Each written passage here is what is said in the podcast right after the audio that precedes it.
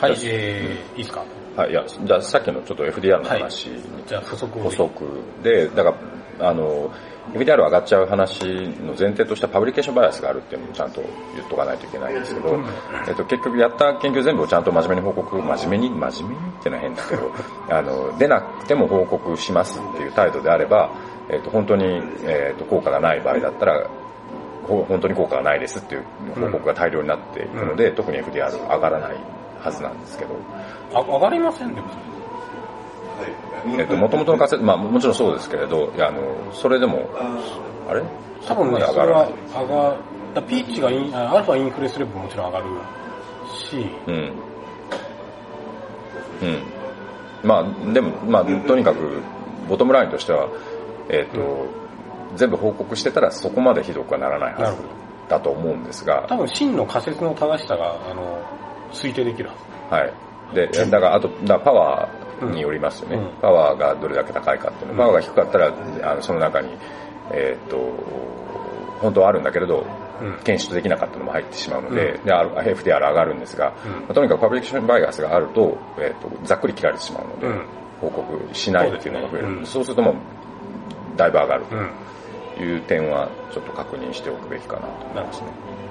えーっと、わかりました。で、そのプレレジの話でちょっと QRP の話が濃かったので、プレレジはダラダラやろうということで、えーっと、まあプレレジ前回もちょっと話しましたが、まあ研究する前に、こういう研究やりますということを、まあ宣言しておくといううん。のがプレレジ。で、その時にやっぱね、最近プレレジをやろうとしてんだけど、はい。やっぱり困るのがサンプルサイズ設計なんですよ。はい。はい。別に方法とかね、それは方法書いてうん出しときゃいいんだけど、うんサンプルサイズいくつにするかっていうのはやっぱりね、あの非常にこう困る。うん。で、えーっと、特にあの、認知の分野でやってるそのアノバ、はいリピーティドメジャーズアノバとかでやろうと思うと、例えばどっかの効果で、うん。えー見たりしないといけないわけです、はいそうすると結局、現実的にサンプルサイズの設計ってかなり難しい。そうですね。からまあみんな慣習的に何人とかってなっちゃうそうですねうん。そこら辺ね、なんか、まあ、あとは G パワーが使いにくいっていう。あ、で、そうそう。で、パパンゲアだっけ？そうパンゲアっていうのがあって、で、これマニュアルだけさらっと読んだんだけど、あの、一応、えっ、と、多重、えー、多重比較じゃないと、リピートとメジャーズアノーバーに対応してて、はい。ミックスともできうんます。。で、かなりあの、ちゃんと作られてるので、はい。これのね、日本語資料を誰かが作るはずです。誰かって、ま あそいやいや、この辺にいや、池田さんじゃないよ。だからななんかはい誰かだからほら、あの、例えばほら、漢学の大学院生とかこういうのに興味ある人とかいないですか？そう、三浦さんに振るわけです。わかんないけど、ね、いい勉強になると思うので。うん。あの、えっ、と、だそれも今日出てた、今日ちょっと三浦さんたちとやってた話のところで出てたんですけど、えっ、と、プレレジストレーションの OSF に対するプレレジの、まあ、あの、なんだ、えっ、と、マニュアル画面、うん。ビデオ資料みたいなのをちょっと作った方がいいんじゃないのっていう話が。出ていて、うん。で、まあそういう日本の研究者の誰かがうん。日本語で喋りながらうん。ビデオ資料を作るっていうのもいいですし、あとまあ僕が提案してたのは、まあうん。OSF が、OF OSF っていうかまあセンターオープンサセンターフォーオープンサイエンスか COS っていうのが、いろいろビデオマテリアル用意してるんで、まあそれに日本語のサブタイトルつけてもまあそうですいいかねっていうの、まあどっちかわかんないですけど、まあそういうのはちょっと早めに作りましょうっていう話が今出てるので、まあそれはやります。で、まあバンギャの確かにね、日本語資料は特に陰性あとだから学部でのね、その教育目的でも、あれ、そのバーアナリシスを簡単にやってみましょうっていうのはすごくいい経験だと思うので、そうですね。まあ、と、公で言うと僕が作られたらいやいや、そう。あの、なんとかなります。はい。で、あの、一応日本語資料で、あの、小関さんだっけえっ、と、この心理学のためのサンプルサイズ設計入門っていう本があって、はいはいこれさらっと読んだんだけど、うんまあ結構いい本だと思います。うんで、あの、いろんな分野のやり方が書いてあって、はいで、認知のところで、あの、パンゲアの使い方とかも書いてあって、あ、そうなんですか、僕読んでないんで、あ、あれすいません。結構細かく書いてありました。あの、読み要ます。するに繰り返し、はい条件の内での繰り返しまでちゃんとあ考慮しましょうまで申し書いてあ訳ありません。ったので、読ませていただきえます。ーはい、これ買って読みました。はいあーおすすめです。はい。で、まあ、あと最近よくあるのがもう仮説検定いいじゃんと。で、あの、まあ、いくらでもこう計算できるんだから、うんあの、ね、非線形モデルで、はい。モデル化すればいいじゃんってやった時に、その時にサンプルサイズの設計ってどうするあーえっと、本当にやりたいんであれば、それもうベイズそうそうでやる場合一般なんですけど、うんこれ僕もいろいろ気になって聞いたんですけど、まあ、ダニエル・ラケンスとかに聞いたら、うん。やっぱりシミュレーションするしかないよねっていう話で、うん。まあそうですよね多分シミュレーションの時ってやっぱかなりちゃんと効果量前もって分かってないとそうそう。あとちゃちゃんと組む組めないと RR でちゃんとモデル組まないといけないんで、あまあ、結構ハードル高い。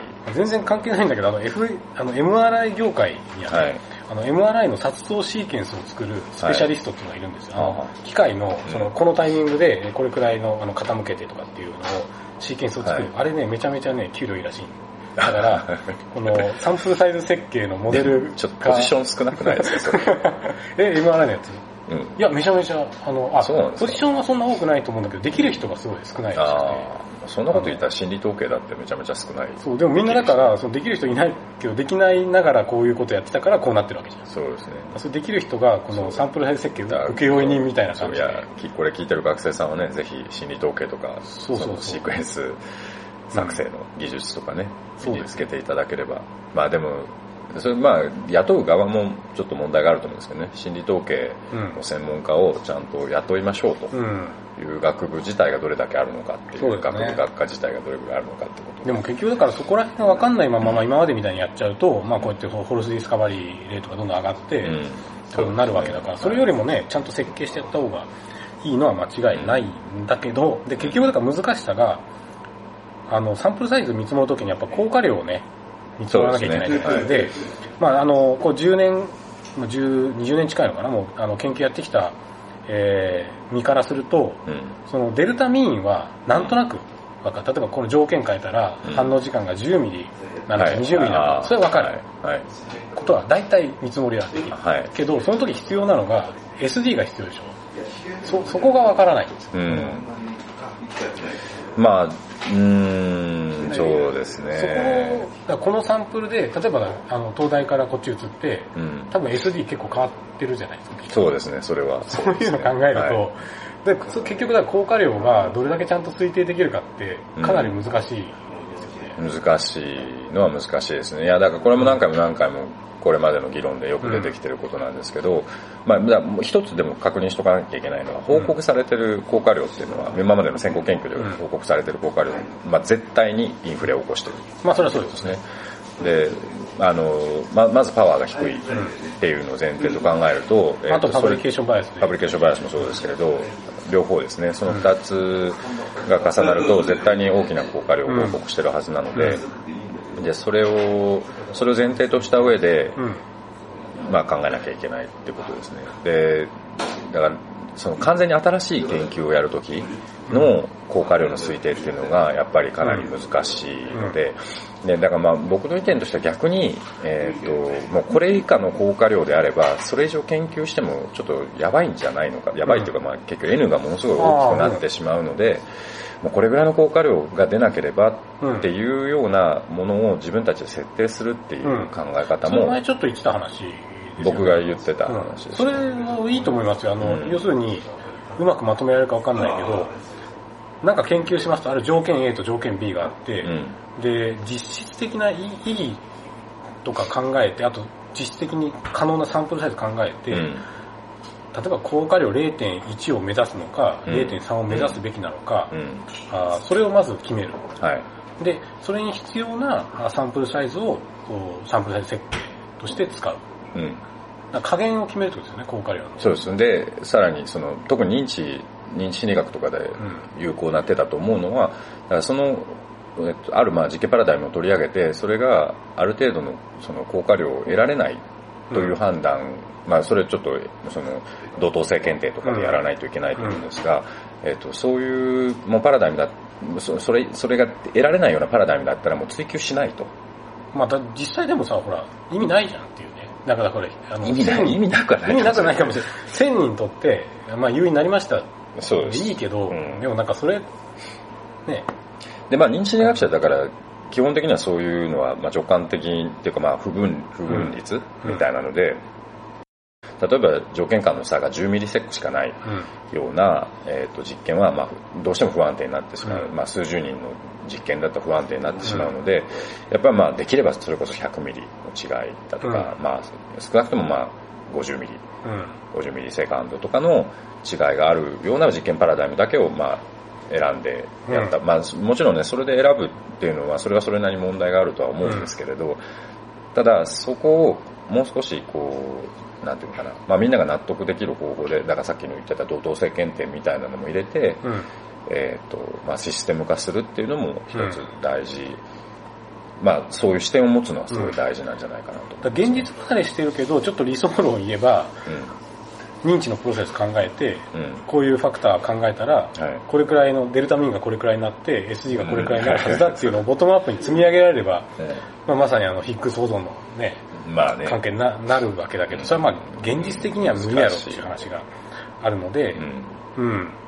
まあこの高架量見積もりね、だからここでね、やっぱね、あの、足踏みしてしまう。まあでも、うん、そうですけど、一応その、これまでの先行研究、心理学の個々のあのジャンルでの先行研究で効果量の見積もりっていうのがどれぐらいかっていうのは大体まあ出てる、うん。じゃあ出てると思うので、例えばまあ社会心理学とかだったらかなり低いだろうと。うんだから、公演数の D で言えば、うんまあ0.3だとか、まあ要するにちっちゃい効果量しかないだろうと。で、0.7だとか8だとかっていうのはまうんあかなり少ないだろうっていうのは言われてるうん。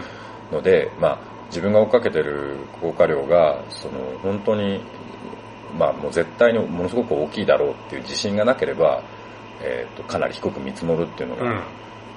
まあ、ここあるでしょ。で、低く見積もると必要なサンプルサイズがでかくなるわけですよね。そうです。そこにこうジレンマがあって。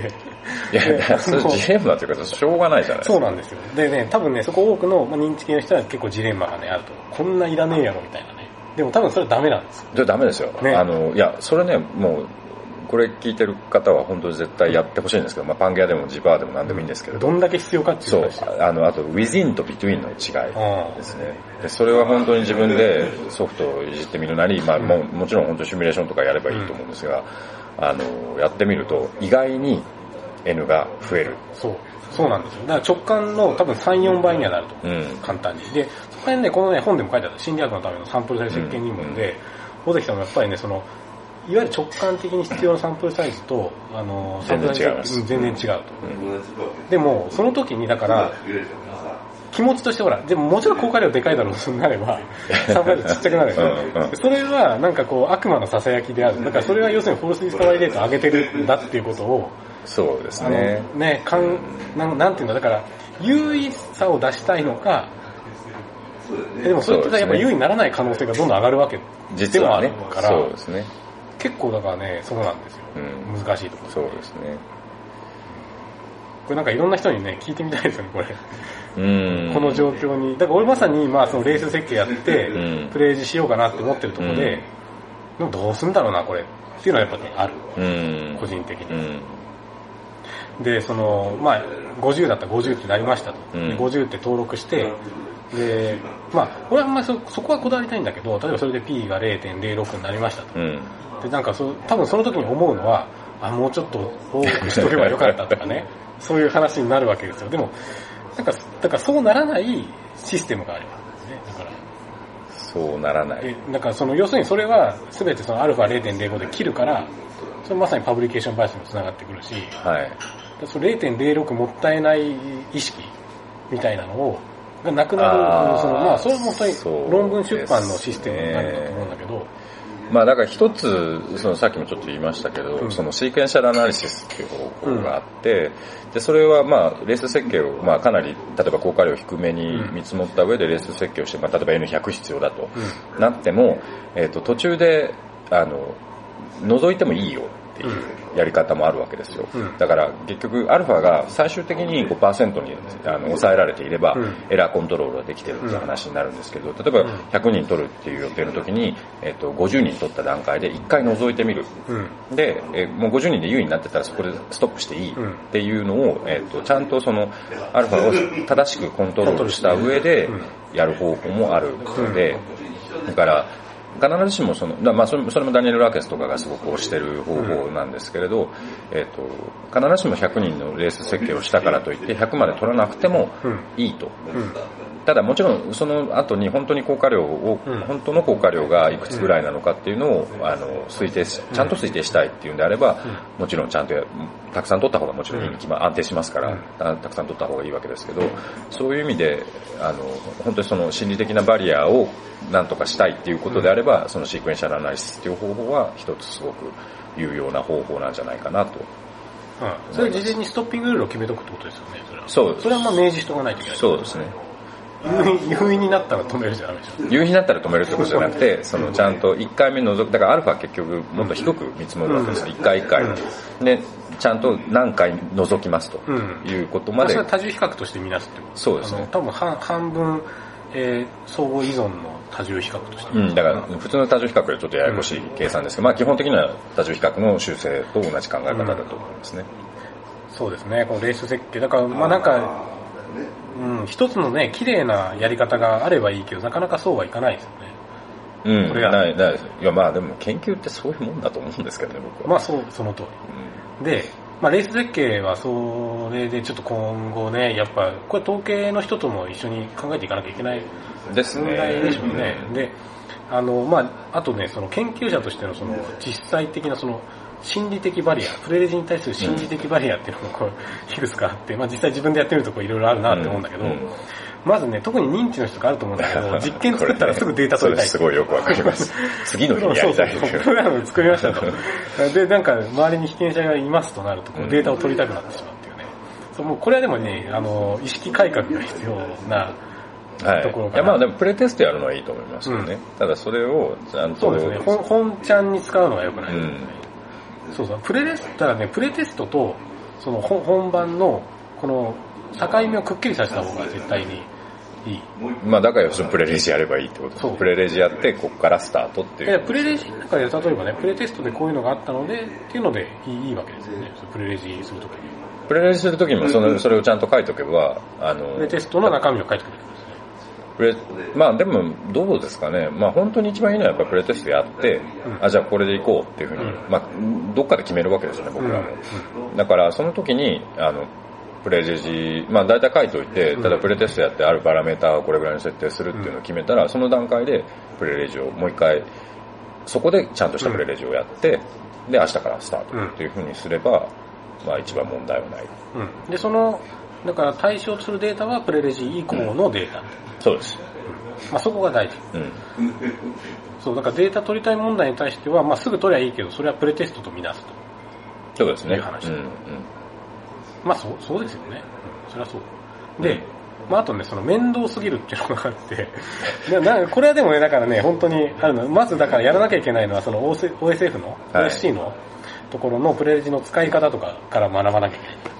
そそれがやっぱね、あ、えっ、と、だから、まあ、それは、その、だから、チュートリ、チュートリアルね。チュチュートリアルって単語がさっき出てこなかったですけど、チュートリアルの資料を作ろうっていう話が出てるのと、あとは、as predicted っていう、うん。あの、シモンゾーンとかが作ってる、うん。かなり簡単に、うん。それも、あの、OSF 上でも選べるんですけど、その形式っていうのは、あの、as predicted っていう、まあ、うん。サイトが確かあるはずで、うん。でそこなんかはかなり簡単なプレレジストレーションのうん形式を提案してるんですね。うんだからまあ、ハードル下げようということで、そういうのも一応提案はしているので、まあそういうのを使ってもらえればいいかなと思いますなんかね。2チャンネルみたいなやつある。え？プレレジ掲示板っていうのがあって、うん。私こういうのやあれこれから、要するにフリーズできるようにしといてね、後から modify できないようにしといて、私こういうのやりますってボーンと書いて。うん。え、ちょっとごめんなさい。なえ、え、え、何？いやだからその、え？なんていうのかな、とりあえずだからこういうのをやります宣言をね、はい。するまでのハードルを、ま、まずは第一フェーズとして下げてる。だから、あの、かっちりしたプレレジがもちろん理想的なんだけど、はい。とりあえず明日からあのやろうと。うんとりあえずあの、思いついたと。作ったと。うん明日からやろうと。うん。でもこれはもうプレテストとかもう特になくてもいいよと。うん。もうこれは本番でいけるんだってなった時に、うん。で明日撮る前に今晩、あの、プレレジしようってなるじゃないですか。うん。で、その時に、なんかこう、プレレジ掲示板っていうのがあって、で、そこに、こういう方法で、えーこういうことをやって、えうん。ーっていう。いや、そう、OSF にそのまま載せればいいじゃないですか。それポンっていうのをすぐになんかこう、貼っとけばいい。うん。そんなに面倒かな。いや、多分ね、そこのね、あの、まあまあ2チャンネルじゃなくてもいいんだけど、で 俺ちょっと考えてたっていうのは、この前言ったのが、その GitHub とかに、はい。あの、プログラムとね、はい。あのー、できれば、ああその予備データ実験プログラム。そうそうそう、実験プログラムと予備データの解析プログラム、はい。解析スクリプトはを、まあ、予備データは別にあのサンプル、シミュレーションデータでいいんだけど、はい。を作って、えー上げとく。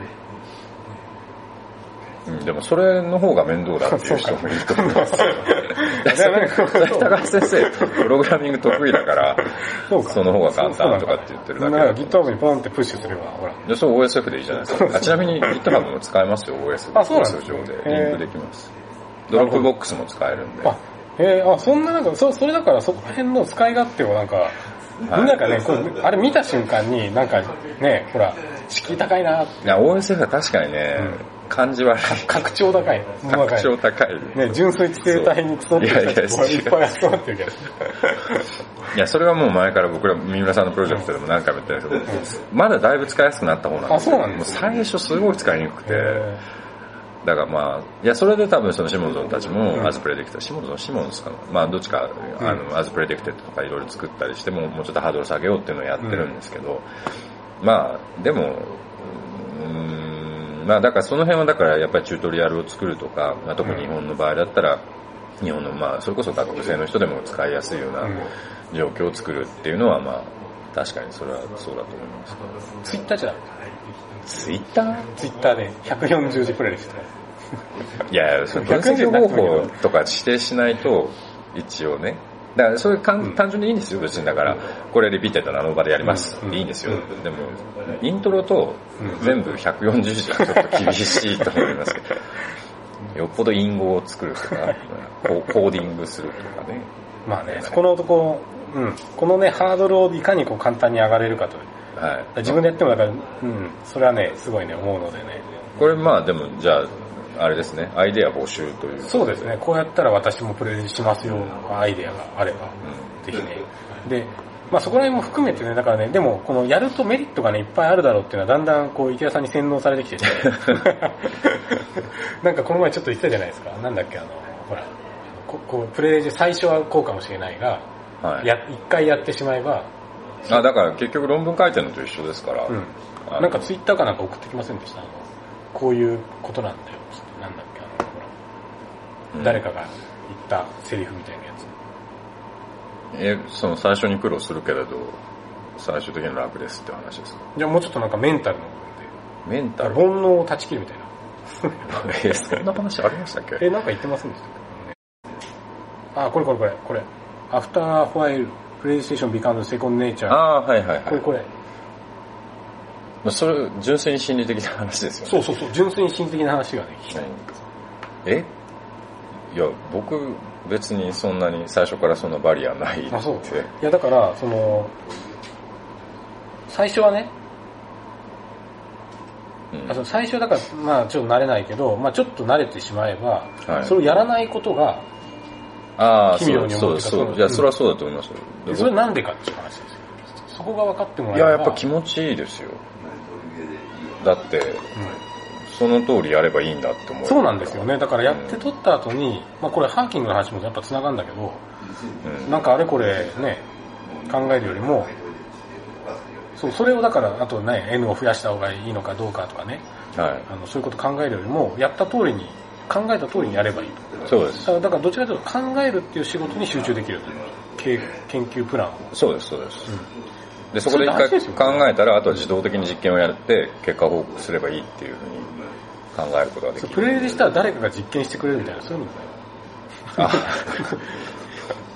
なんかそういう話も昔、そういえば平石さんと出たような気がするんですけど。この実験やりたいわっていやだから理論物理学者と実験物理学者いるじゃないですか。だから理論心理学者と実験心理学者。理論心理学ってあるじゃないですか。理論心理学会もありますけどね。あの、この、前でも出しましたよ。理論心理学会です。うん話してきた。ああ、あ僕も、ここの、あの、再現性の話をしましたけど、一回。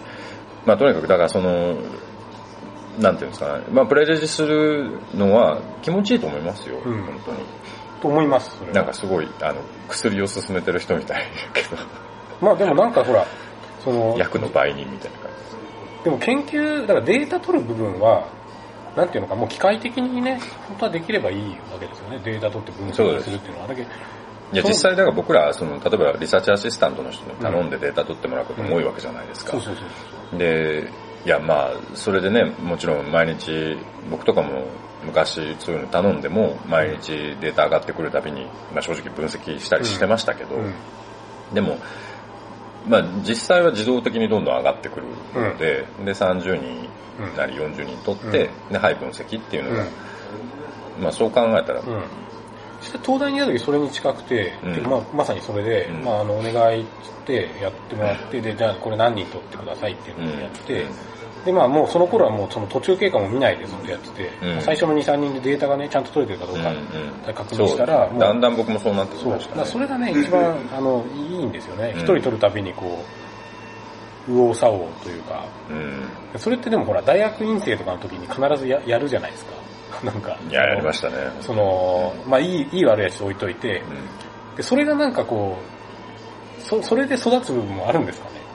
なんか、それで育つ。だからその、なんかこうデータをね、見ながらね、こう、いろいろ考えると。ああ、うん。だからそうだと思いますよ。だから、うんそのプレレジスターの文化がもっと根付けば、その、で、まあ、その、あとはもう指導協会の、指導教員の方がそれをちゃんと理解していただければ、その、こういうけ研究計画でやって、まあ、だから、まさにその指導協会、まあ、指導協会って実際その、プレレビューをしてるようなもんじゃないですか。うん実験計画出してって言って、うん実験計画見て、うんで、それで OK かダメかっていうふうに言って、で、OK だったら、もうとにかくレース設計した、そのレースまで全部取れと。うん。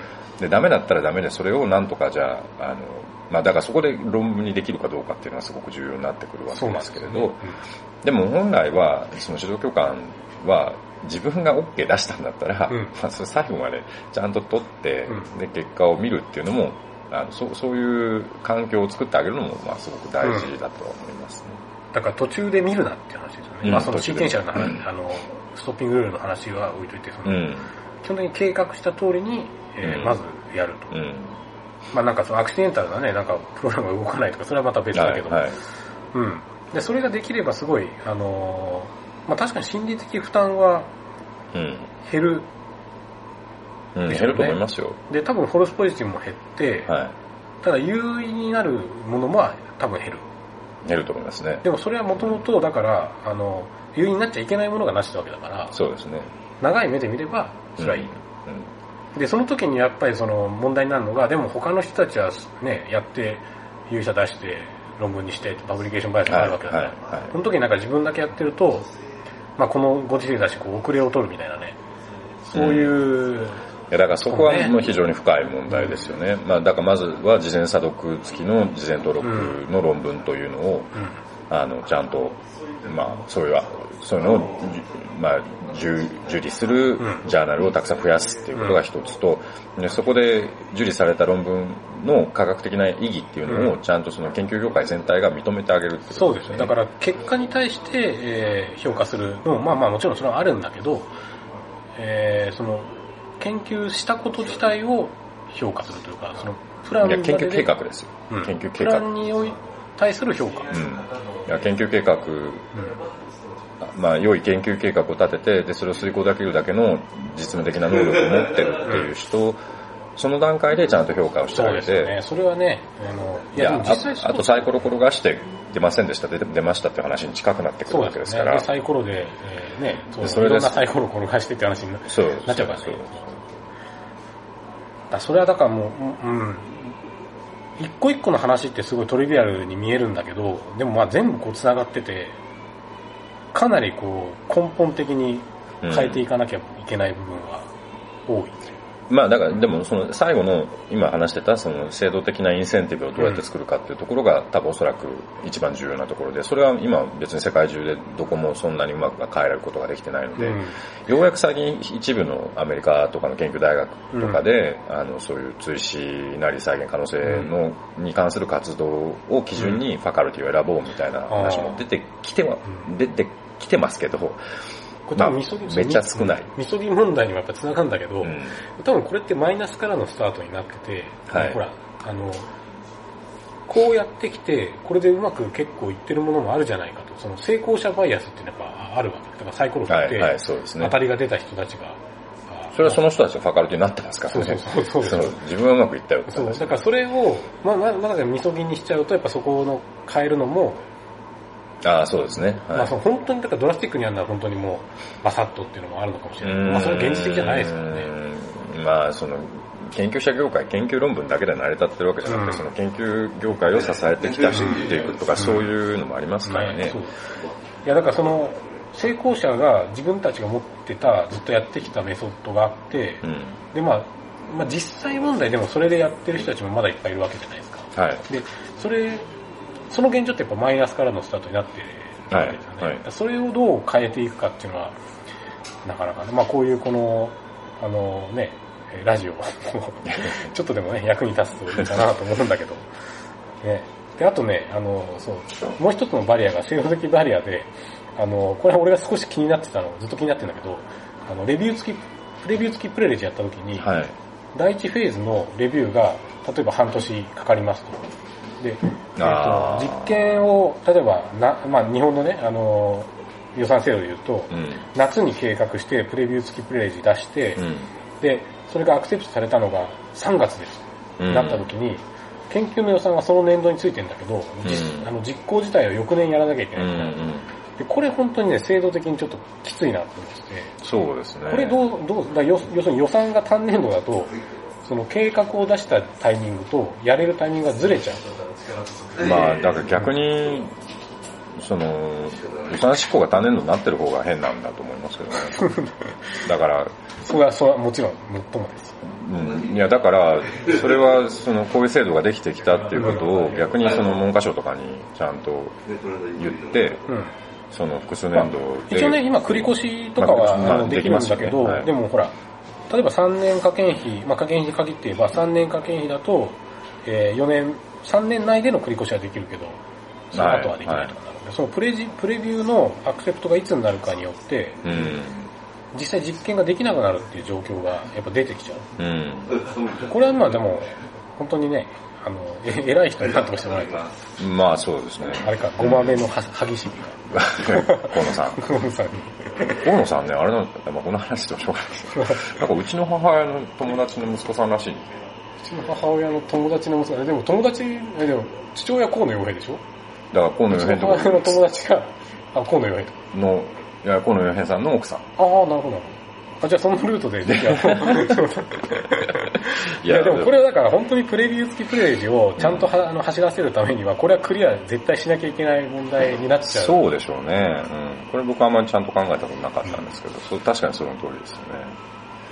これまあでもなんかだからちょっと、その、三浦さんの科研のプロジェクトでもちょっと一回皆さんの意見を聞いたりして、そうそうまとめたらいいかもしれないですね。うん、そうですね。この問題が、個人的に一番精度で気になってるのがここうん。なんですよね。まああとはだから心理的バリアの方がでかいかなでもまあそれもね、メリットをこう、なんか語っていけば、きっと、あと成功体験が増えていけばそうだと思いますよ。いいんじゃないかな。で、あとまあ最後その5分でできる。まあこれさっきの2チャンネルの話があるんだけど、まあでもだから OSC でこれいけるってことですよね。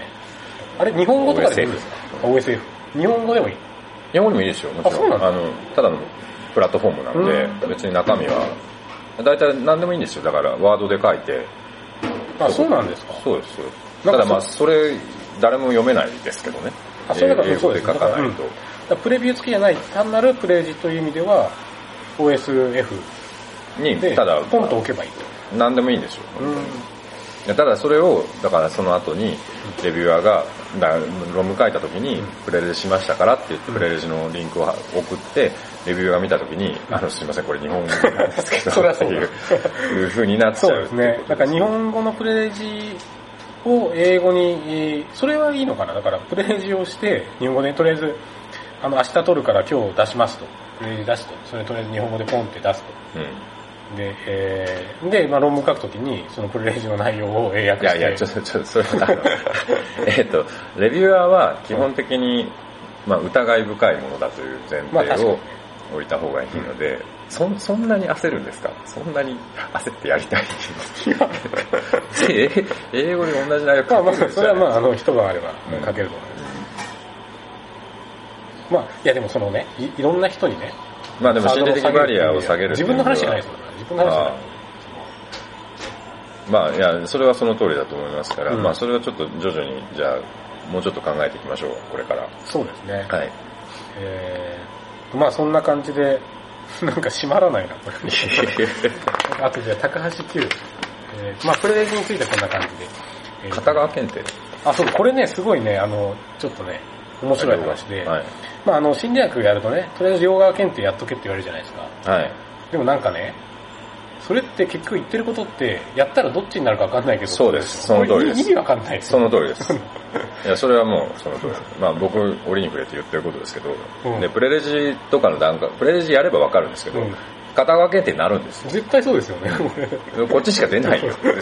逆に出たら、まあそれ、アンドレ・ジェルマンとかも言ってるんですよ。うんその、サインの間違い、プラスマイナスのうんサインの、あの、エラーっていうのがかなり大きい。うんだからそれおかしいだろうっていう話をしていて、でプレレジやると、そうこっちにしか出 どうどう考えてもこれ理論的予測として、逆に出られたらもう理論崩壊するよみたいな話がほとんど。サーチやっててね、ターゲット増えたら減りますそう。そうそうそそんなおかしいですからね。でそうでも、だから、この両側検定文化ってすごい蔓延してるじゃないですか。そうそしかも両側検定をやらないとなんかチートしたことになるみたいなそうそうそうね。だから、それなら片側で α0.05 にコントロールすればいいだけそうです。いや、だからなんかあそこは多分その、あの、多重比較の話がなんか変に誤誤解された形で、うんその、なんかこう、かだから両要するに片側を2回かけるやつがいるだろうみたいな 話なわけですよ。なるほど。そういうのを防ぐためにはもう両側でいきなりやった方がいいよねっていう話になってるんですけど、でも両側、例えばね、理論物理とかから考えて、両側検定しましょうね。それなんじゃそれってなるでしまあそうですね。ょ。だからその仮説を考える段階で両側検定を想定するっていうのはなんか、まあこれ昔からななんで俺両側検定してんのかなってずっと思ってたんだけど、まあでもそう教わりますからね。そう。両側両側の方がなんかこう正しいみたいな、正しいとなんかこう、そうそう心がピュアみたいな。そうそう片側ずるいみたいな感じになる。そうそう。いやでも実際にだから、その、ちゃんとしたプレレジをやらなければ、うんまあその片側、まあ片側はまあ要するに誰の目に見ても片側を2回かけて、で優位になった方を報告するっていうようなことが、その P ハッキングになるっていうのをみんな一発でわかるんで、うんで、それで、それの予防策として、なんか変なことですけどね、うん。両学検定っていう、まあ、すごい分かりやすい P ハッキングだからです。よ。うん。でも、その実はまあ今の現状を見れば今日話した話みたいに、その QRP っていうのは他にもいろいろあるわけで、もちろん。だから、その、それを、まあ、全部根こそぎなんとかしようっていうのが、まあ、プレレジなわけですから、で逆に言うと、だからプレレジやった時に、えー両側ではなくて片側検定をちゃんと登録しておいて、うんでそうすると単純に検定力が上がるわけですよ。同じ N 取るんだったら、片側検定にした方が当然検定力が上がるので、そうですよね。なんかいいこと尽くしなんですよ、片側検定ですよね。ただし、プレレジをしないと、うん。その、なんでやってないのみたいな話。にはなるこっちに出たから片側したんじゃないないのみたいな。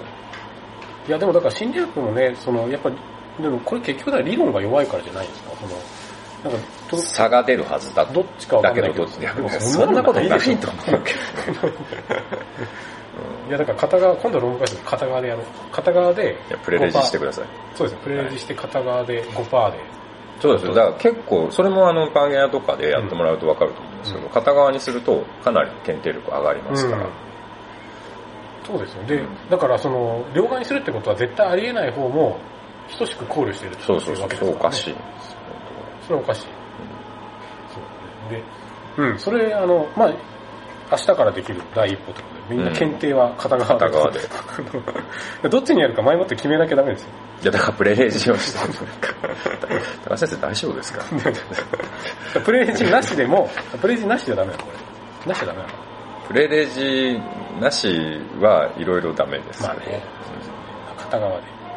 まあでいやあの、もちろんね、ちょっとちゃんと語弊ないように言っておきたいんですけど、プレレジなくて探索研究すること自体はいいんですよ、全然。うん。ただ、その場合は検定そのものにあんま意味がなくなるので、片側だろうが両側だろうが意味それがないので、だから逆にその、さっき言ったモデルの、ね、モデルベースで、モデルベースとの探索的研究ですっていうのをきっちり言わなきゃいけなくなりますから。で、えーまあこれさっき話した仮説の仮説追試という名前。あ、これ追試の名前これなんか三浦さんたちもなんか話してて、あ、本当ですか？なんかね、なんつったっけな、な、なんでそういう、僕ちょっとそのミーティング自体は出れなかったんで、授業があって、うん。あの、ミーティングの時に、なんかよくわかんない。あってつくと、あ、なんか出てた、ツイッターかなんかね。なんかなんだっけ、あ、だ平井さん毎回言ってるんですけど、分散分析よりあのオーバーの方がかっこいいでしょ。あで、なんだっけな、なんか、イラスト屋ってあの、あれがあるじゃないですか。うん。あのいろんなイラストが置いてあるところ、あそこに心理学って調べるとアドラーとかが出るんですよ。やっぱアドラーも「あ」から始まるからかっこいいんじゃないかとか、わけわかんない話をしてて、だからあ、出てたのは熱いしっていうのにすると、ーまあ熱いしちゃダメでしょ。もうちょっと真面目に考えてくれないかな。まあでもこれ、あの、なんとなくこれ変えた方がいい。アッパーは食うとか確かにかっこいい。確かに。そうあ、でも話が広まってるわけですね。それはいいこと熱いし。だ。熱いしね。熱いしちゃダメあ、旧姓で。うん、だからね、やっぱ一番最初の文字ですからね、あはね。あ、アルファ。なるほどね。アルファであり、オメガであるみたいなですね。そうそうまあ、そういうのなんか発散してるな。えっと、いや、今日はね、でもね、こんなところでね、はい。いいんですよ。で、あの、そうそう、ツイッターとか、まあ反響がね、あるんだかないんだかよくわかんないんだけど、大体反響してくれてる人たちはなんかもともと知ってる人たちだから、それをいかにこう、裾野を広げるかということでね、なんかこう、まあでもほら、明日、明後日か、はい犬山とかあるから、あれで知らない人も結あ、でも、構来るんで、あの、おお正月にうちの母親に聞かせました。なんつってましわけわからん。た。あとなんか、うちのあの学生にもちょっとあの言っといたんだけど、はいみんな長くて途中でやめましたっつって。ああ、そうですね。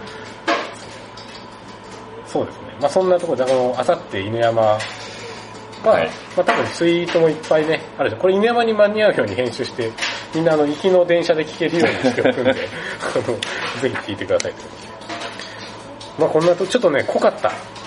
まあ、これ反省点どうしても濃くなっちゃう長くなっちゃいますね。そうですねこれもうんちなとかょっと絞った方がそうですねいいですね。まあ第2回までは、あ網羅的にやったけど、まあ次からなんかこう、次、ポイントミューラージュじゃないですか。三浦先生、大丈夫かな？あのー、大丈夫だったら。ミューラージュいけます？ミューラージュを、まあちょっとまた調節タイミングさえ合えばはい。